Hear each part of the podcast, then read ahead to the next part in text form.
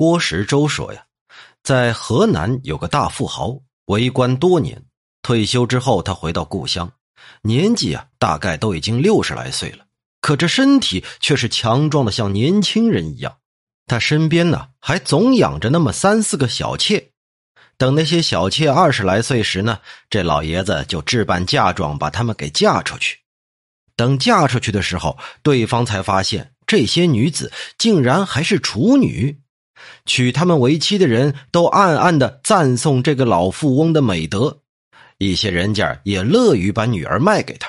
然而，这些女子在那富家翁家里的时候，可是和那个老富翁同床共枕呐，和平常的夫妇没什么不一样啊。有人以为啊，这老头可能只是取女子的精血做药饵来补养身体；也有人认为呢，这老头啊，不过是为了满足耳目之欲。他实际上已经老了，对于夫妻之事啊，恐怕也是有心无力呀。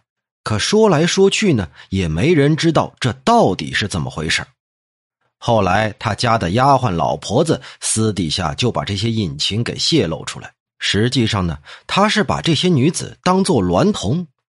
有个老朋友就悄悄的问他此事到底是真是假，他倒也并不隐晦，坦白的说。我这血气呀，还是挺旺盛的，尚不能断绝色欲啊。和女人在一块儿，还是能够生儿育女的。我实在害怕，要是生下儿女来，成为我身后的累赘。可要是真的找些男色嘛，哎，又怕被人骂是老公猪，让子孙蒙羞啊。所以才想出了这么个办法。这件事儿啊，可真算得上是奇异的创举，闻所未闻呐。若说这闺房中的事儿，真可谓是无所不有吧？这床地之事更是不可深究。这个富翁年年换女人，让良家女子背上再嫁的名声，好像是对人的声誉是有损害的。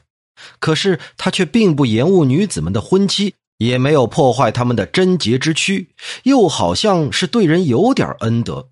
这种公案还真的是无法断定谁是谁非。歌界周老前辈就说：“这其中的是非倒是也不难判断。这个富翁啊，正是仗着他的才势，钻了绿条的空子而纵欲害人。